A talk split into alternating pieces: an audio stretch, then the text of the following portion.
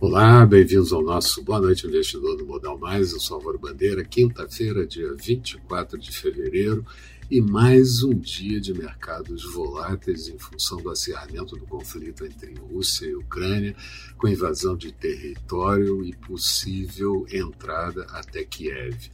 Líderes mundiais anunciaram sanções econômicas e financeiras contra a Rússia mas alguns especialistas acreditam que não serão suficientes para demover Putin dos objetivos de anexação.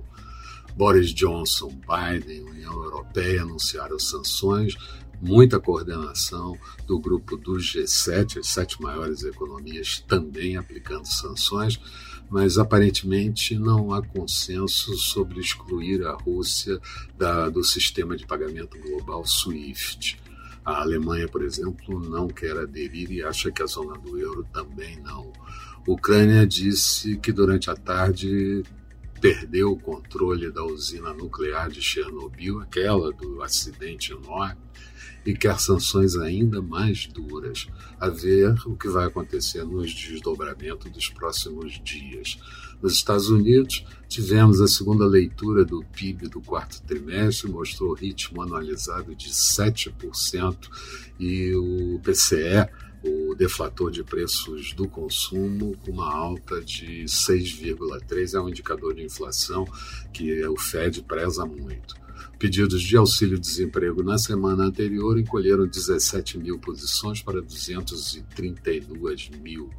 E vendas de novas residências de janeiro, encolhendo 4,5%, quando a previsão era uma queda de um ponto percentual. Aqui tivemos a divulgação de dados da PNAD contínua referente ao trimestre encerrado em dezembro, mostrou taxa de desemprego de 11,1% em queda, e mas a qualidade do emprego segue piorando e a renda real também caindo 10,7%. Concessões de crédito encolheram 17,5% no crédito livre, total de crédito concedido livre 4,7 trilhões e representa 52,3% do PIB.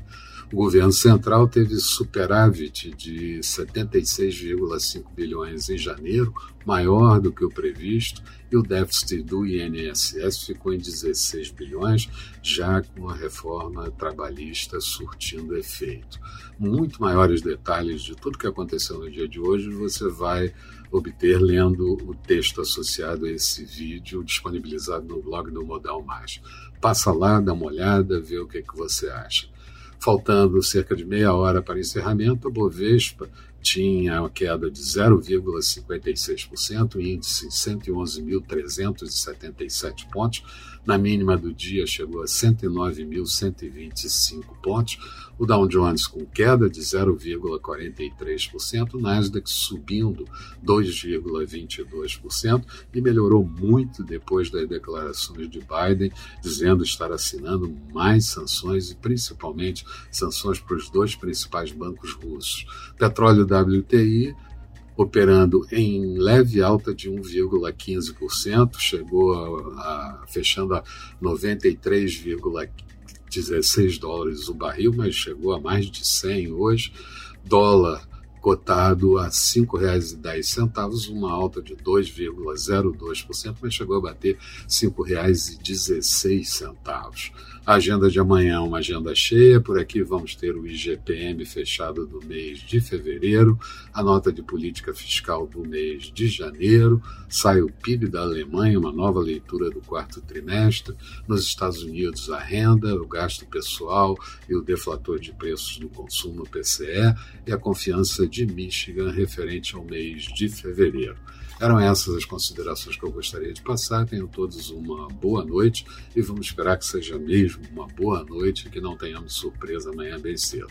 Até lá, então, com o nosso Bom Dia Investidor.